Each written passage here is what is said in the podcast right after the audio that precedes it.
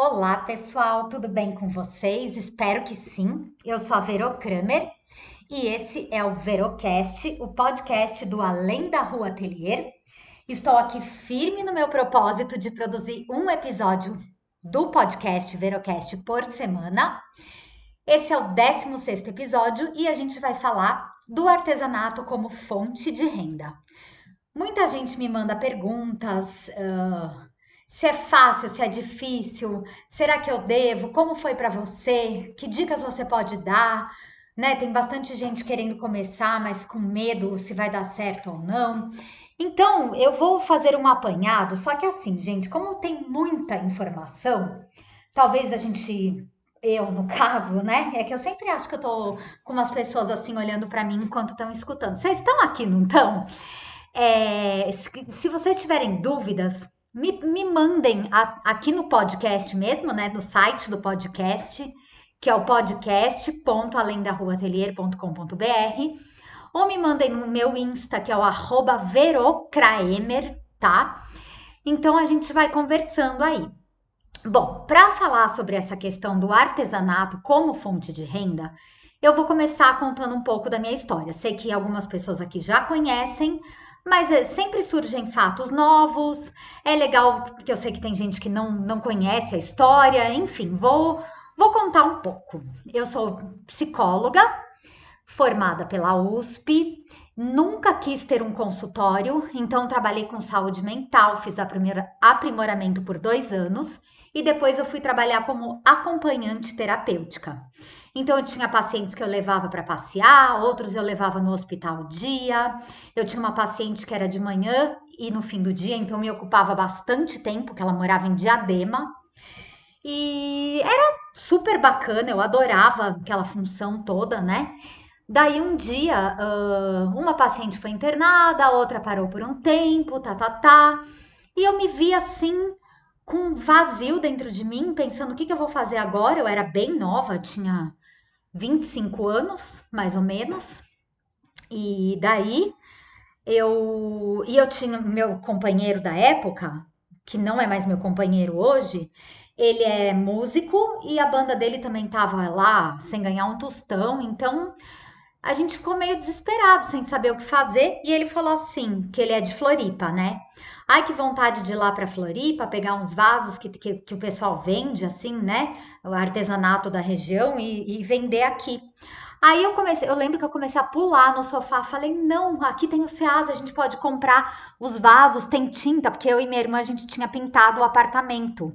Um, um tempo antes, o apartamento lá que eu morava, e so, tinha sobrado muita tinta, sabe? Quando sobra metade de uma lata, branco sobrou um monte tal.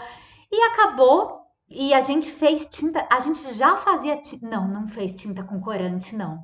Era tudo coloridinho, umas latinhas. E eu lembro que tinha um menino, um guri que tava lá em casa, que era amigo da gente. E, eu, e ele falou: peraí, ligou para a mãe dele, a mãe dele emprestou 50 reais. Nós, nós colocamos 15 reais de gasolina e 35 reais compramos de vaso. Gente, 35 reais no Ceasa até hoje dá para comprar bastante coisa, mas naquela época a gente comprou muito vasinho pequeno. Aí, o que que aconteceu? Pintar, eu já sabia pintar, porque eu adoro fazer artesanato desde que eu sou um toquinho de gente, que eu adorava, fazia é, segui o Daniel Azulay na TV, ficava lá aprendendo a fazer cartão de Natal. Aí eu fazia bolsa de papel, vendia para as amigas da minha mãe no prédio. Eu era muito pequena, já gostava de fazer e vender, tá? Não foi coisa que alguém me ensinou. Isso é vem no sangue. É, o sangue taurino. E aí, assim, eu, eu lembro até hoje, o primeiro vaso que eu pintei, eu fiz um fundo branco e pintei florzinhas, miolo amarelo e pétalas redondinhas azuis. Só que eu não tinha muita noção de proporção. Gente, eu fiz tanta flor no vaso e eu lembro até hoje que eu vendi o vaso para uma mulher. Bom, enfim, pintamos um monte de coisa. Esse meu ex também tem o dom, porque ele começou a pintar do nada, ele pintava coisas lindas. É muito impressionante isso, né? É, é um dom que a gente tem, sabe? Mas que tem que ser praticado para virar uma coisa legal, né? Não é que você vai sair fazendo tudo e tudo vai ser maravilhoso. Mas pra gente foi fácil começar a pintar. Justamente eu por já ter feito bastante coisa na escola, enfim, mil coisas. Aí a gente colocou tudo, embalou com jornal, colocamos em caixas, engradados de plástico e fomos vender. Falamos, vamos lá na Benedito Calixto. Ninguém que chega na Benedito, já tava todo mundo assim, a, a feira ainda não estava aberta ao público, mas já tava todo mundo lá nas suas no, sei lá, no seu espaço. Aí eu cheguei para um moço e falei assim: moço, a gente pode colocar nossos vasos aqui? Meu, nunca vou esquecer da cara de mal do homem. Olha aqui, moça, a gente chega aqui, sei lá que horas da manhã, e esse espaço é tudo é, reservado, você não pode chegar e sair vendendo assim. Aí que eu fui entender que cada um tinha seu espaço, que era, era uma organizado, não era você chegar. Então, assim, foi o primeiro banho de água fria que a gente levou, né? Pô, você chega num lugar e meio que é expulso, entre aspas. Aí a gente foi na secretaria ver se tinha uma vaga. Gente, era um caderno. Eu nunca vou esquecer daquela mulher. Ela tirou um caderno que já estava no fim. E era toda uma lista de gente que queria um espaço na feira. Ou seja, nunca ia chegar a nossa vez, sabe? A não ser que a gente ficasse esperando muito tempo, mas a gente tinha que agir, a gente estava com os vasos prontos.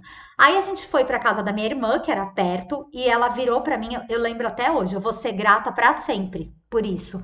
Ela falou: "Vê, não desiste, eu sonhei que vocês vendiam tudo". Gente, aquilo, eu acho que foi um anjo, sabe? Porque aquilo me deu um ânimo.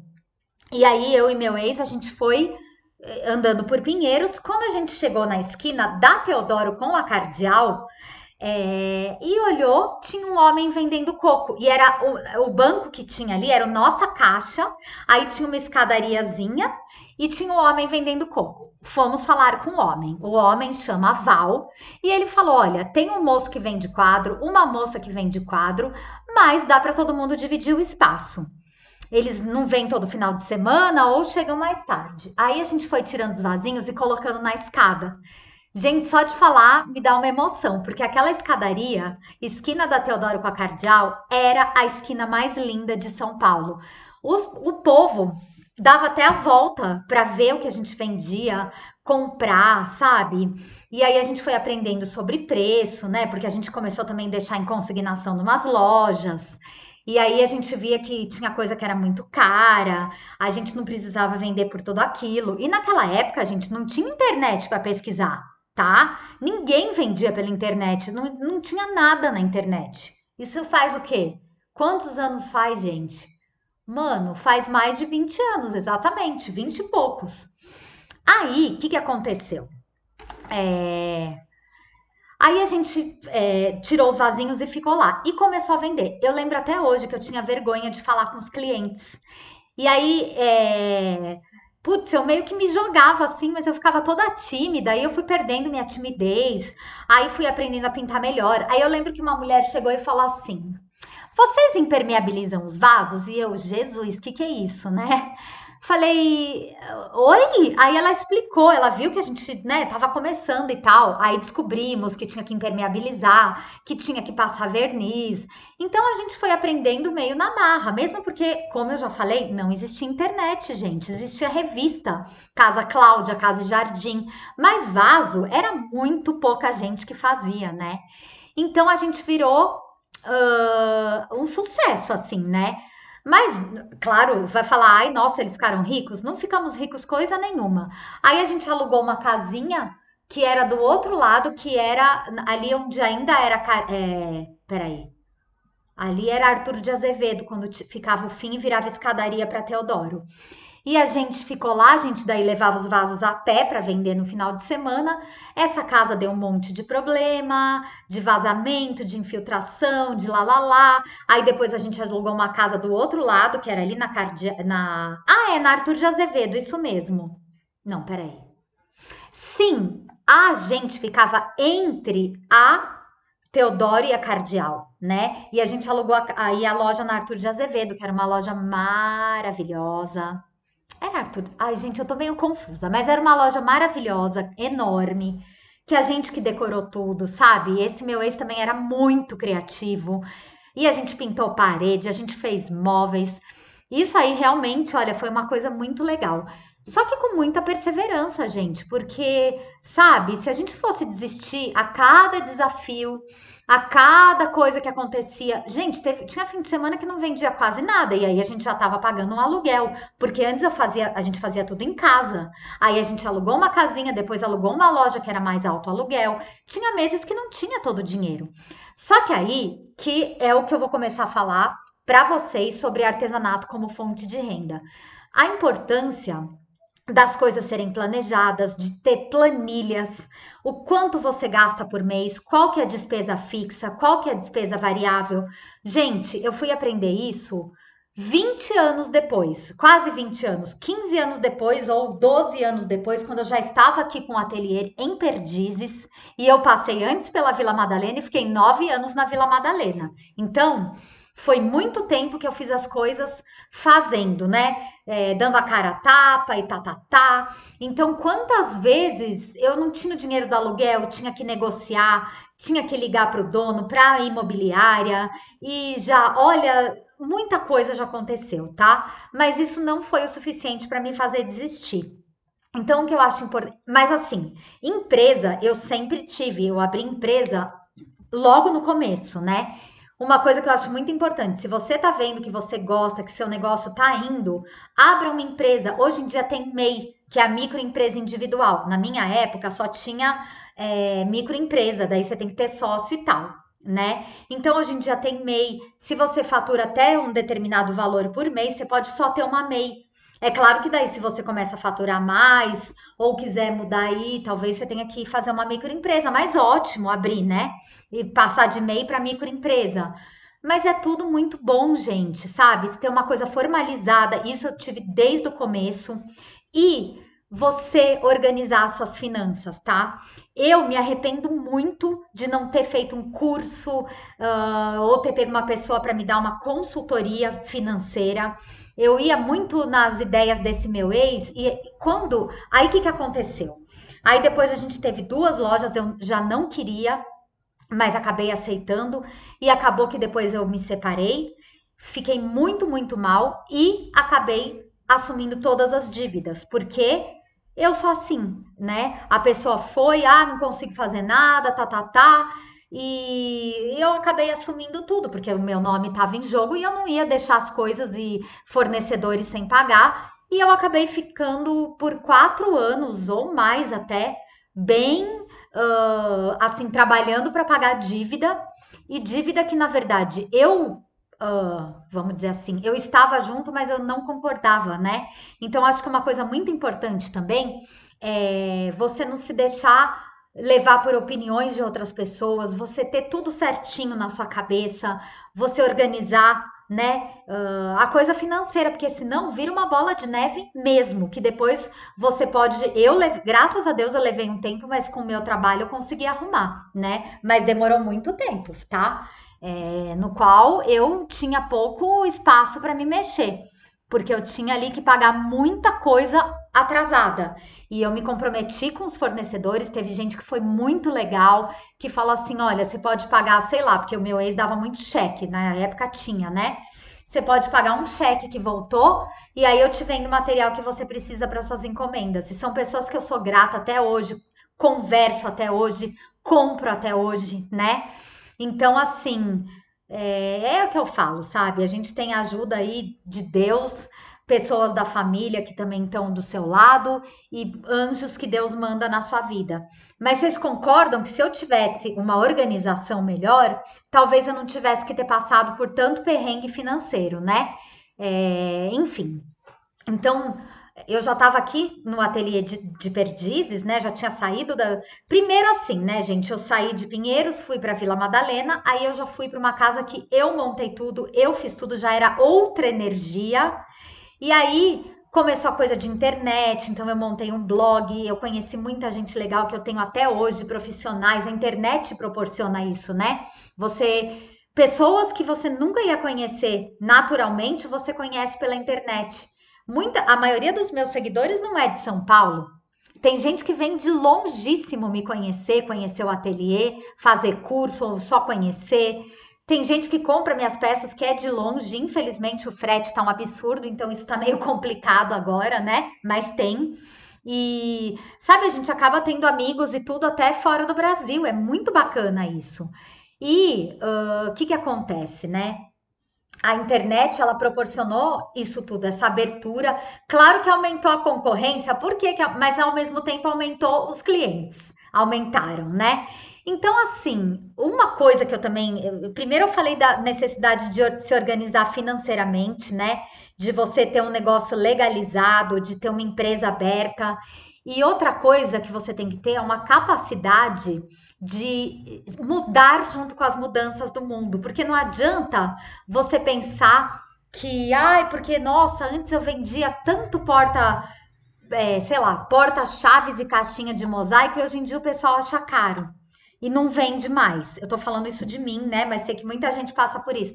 Por quê? Porque tem um monte de loja de coisa que vem da China, que é um negócio super lindinho e custa um décimo do preço porque vem da China e a pessoa vai comprar aquilo lá. Mas tem gente que vai dar valor para o seu artesanato e você tem que se dar valor, né? Aí eu comecei a dar aula, isso era ainda na Delfina, e depois comecei a fazer oficinas e aí cursos online. Então eu fui me adequando com as coisas. Eu comecei os cursos online antes da pandemia, né? Mas a gente viu o boom que isso deu depois da pandemia, como as pessoas tiveram que se adaptar, se reinventar. E muita gente que tinha uma carteira assinada, sei lá, num trabalho numa empresa que não tem nada a ver, foi vender comida que descobriu que já gostava de cozinhar e resolveu largar tudo para ser um confeiteiro ou para ser um artesão, né? Pra, já era, mas ter como profissão artesão, confeiteiro e coisas assim, eu vi muitos casos, né? É, mas assim, gente, tem que ter peito, porque não é fácil. É claro que é, é, que nem, né? A gente vê muitas histórias na TV. Ai, essa pessoa foi demitida na pandemia, aí começou a fazer bolo que já gostava, aí começou a fazer propaganda e vender. Só que assim, gente, tudo bem. Você pode pensar, nossa, essa pessoa vendeu mil bolos num mês, mas depois não vai ser mais a mesma coisa. Então, é toda vez você tem que inventar coisas novas, você tem que lutar ali pelos seus clientes para cativar, para continuar. Então, é, como eu posso dizer? Eu gosto disso porque cada dia é uma coisa nova mesmo. Você não tem uma garantia do seu salário, né? Você pode vender muito bem no mês e no outro mês você não vender nada. Então é importante ter uma reserva e tá, tá, tá, é, que é muito difícil, tá, gente? Porque quando você consegue achar que você vai ter uma reserva, aparece alguma coisa, um imprevisto. Então, e eu sei assim que muitas pessoas acham que não, mas a Verô tá super bem. Gente, eu estou todos os dias batalhando para vender. Porque não é fácil, não é porque eu vendi, porque vocês me conhecem, porque eu tenho um canal no YouTube com mais de 100 mil inscritos que eu vendo todo dia. Porque a maioria das pessoas, primeiro, quer a informação de graça. Não são todas as pessoas que vão comprar curso online. Há muitas pessoas não vão querer comprar a sua bandeja de mosaico, elas vão querer ou comprar, não vão ter dinheiro, vamos dizer assim, ah, essa bandeja vale 80 reais. Ah, não, eu vou ali numa loja de 1,99, uma bandeja linda tá 20. Então você tem que mostrar para a pessoa que vale 80 e fazer ela ter vontade de comprar, né? Então uma outra coisa que é muito importante, gente, é fazer um curso de marketing digital. Existem cursos gratuitos, tá? Porque você que vai falar, ah, é muito caro. E não é eu. Eu fiz já um curso de marketing digital, aprendi muito, mas eu descobri que muita coisa eu já fazia, só não sabia o nome. Mas é muito importante, tem muitos hoje Instagrams de pessoas que dão dicas, como montar sua loja, tá, tá, tá. Eu, sabe, gente, eu vou confessar uma coisa para vocês. Esse negócio de loja online eu acho muito estranho. Eu prefiro que a pessoa me conheça, venha falar comigo e daí eu indico as coisas, sabe? Eu sou uma pessoa mais das antigas. Mas tem gente que bota lá no Instagram aquele carrinho com os preços e vai vendendo, não sabe nem quem comprou. Eu gosto de saber quem comprou, gente. Eu sou brega, né? Sou careta, sei lá, antiquada.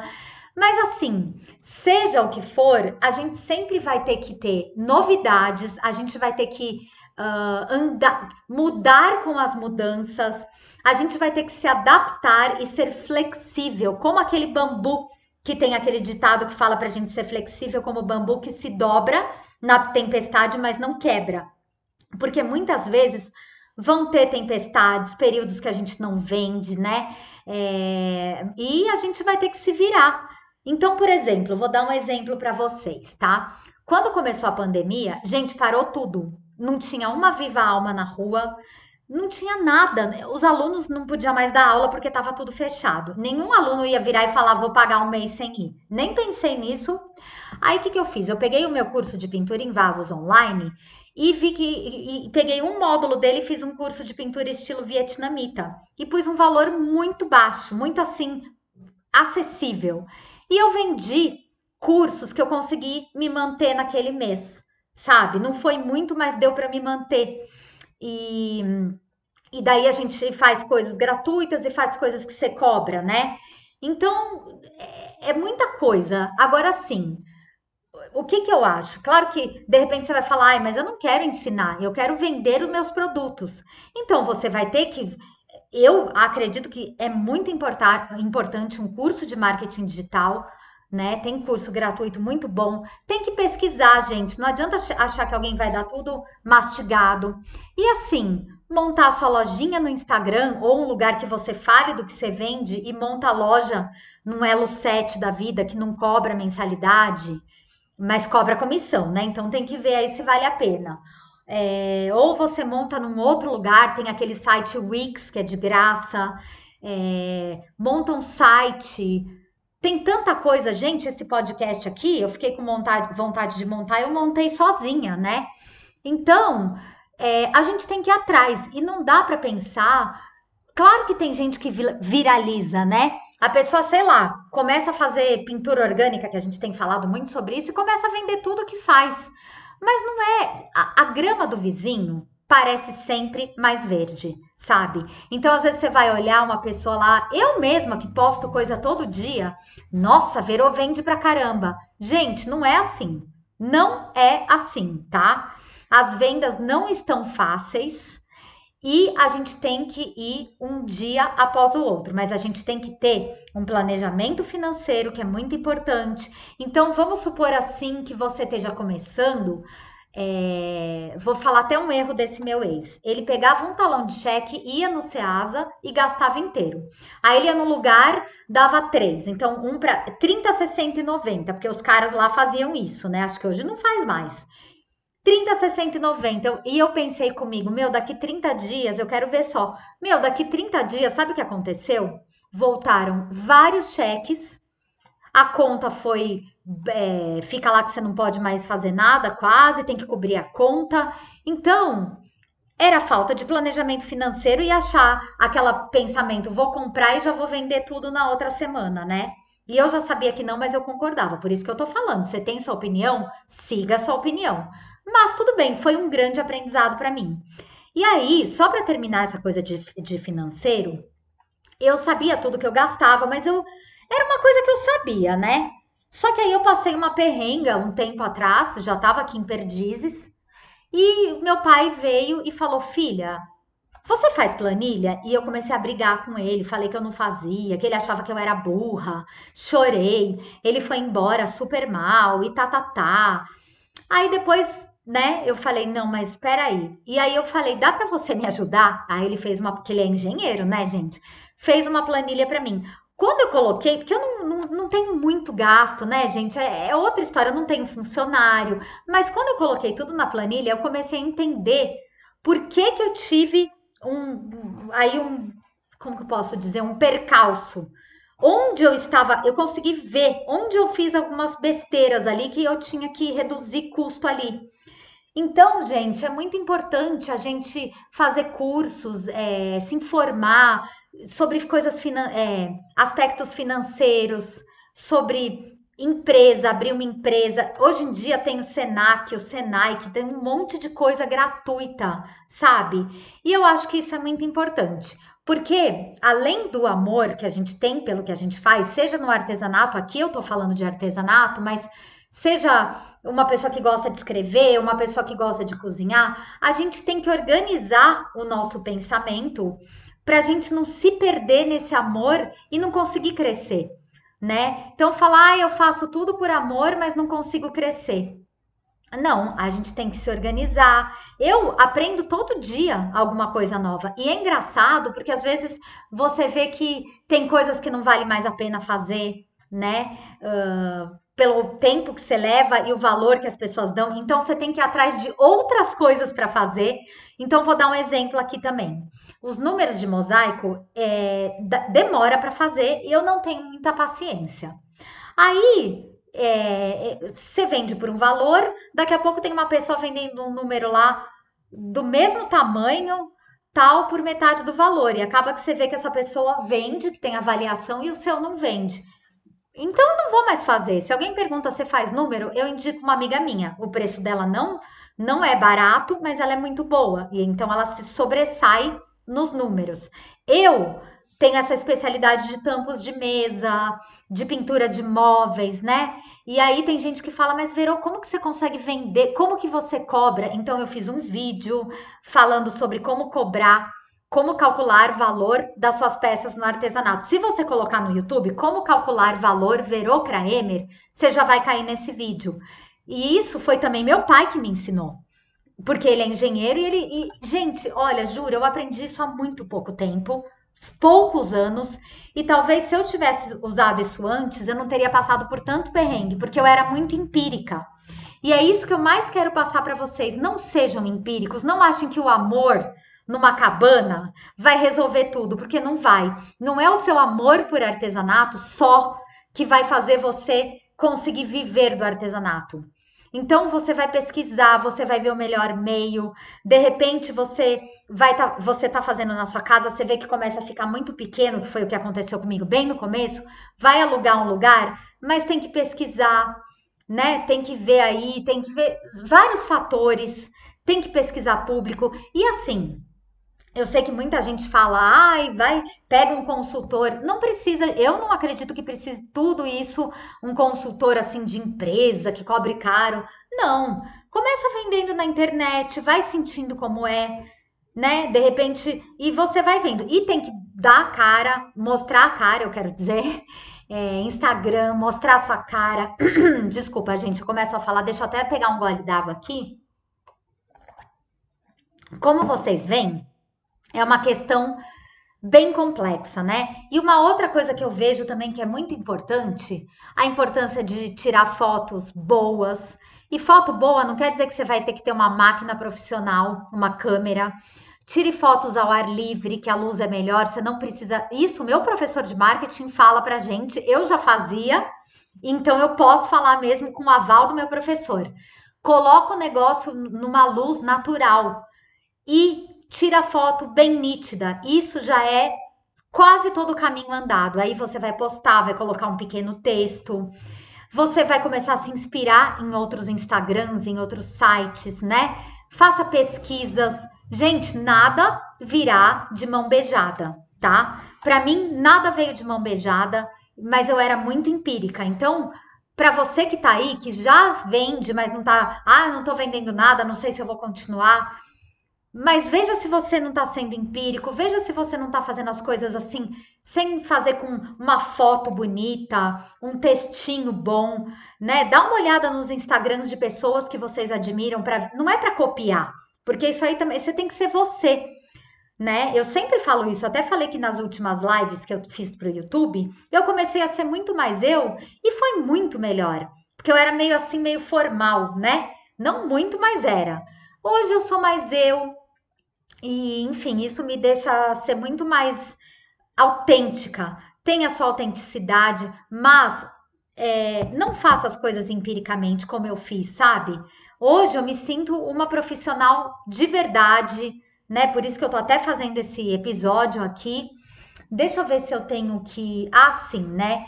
E essa coisa de se reinventar, gente, que veio agora na pandemia muito mais forte, para mim, eu já passei por várias etapas de reinvenção durante essa minha carreira aí de artesã, que já tem mais de 20 anos, eu me reinventei muitas vezes. Então, eu, eu sou a mesma Verônica, mas eu sou uma Verônica hoje em dia mais amadurecida, porque eu achava que o amor e o artesanato eu dar certíssimo, né? Não precisa ter planilha, não precisa ter organização. E não é assim, né? A gente tem que ir se reinventando, mudar com as mudanças, ser flexível, porque nada é fixo. E a importância, gente, de ter o seu negócio online, porque hoje em dia você pode até vender fisicamente, né? Como acontece muitas vezes comigo. Mas o online vai te dar uma autoridade.